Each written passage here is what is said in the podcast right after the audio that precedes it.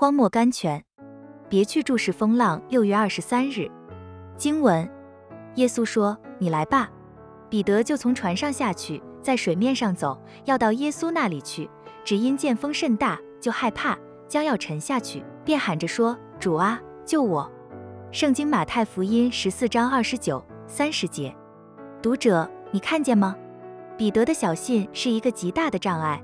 他既然已经开不走了，波浪的大小无需他去操心。他所当注意的，乃是从主所在的地方射过来的那道光彩。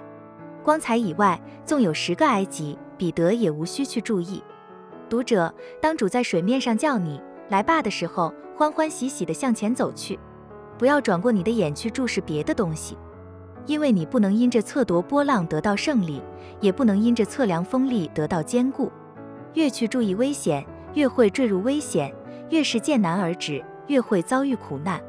读者，你应当举起你的两眼来，专心仰望主，大着胆向前走去。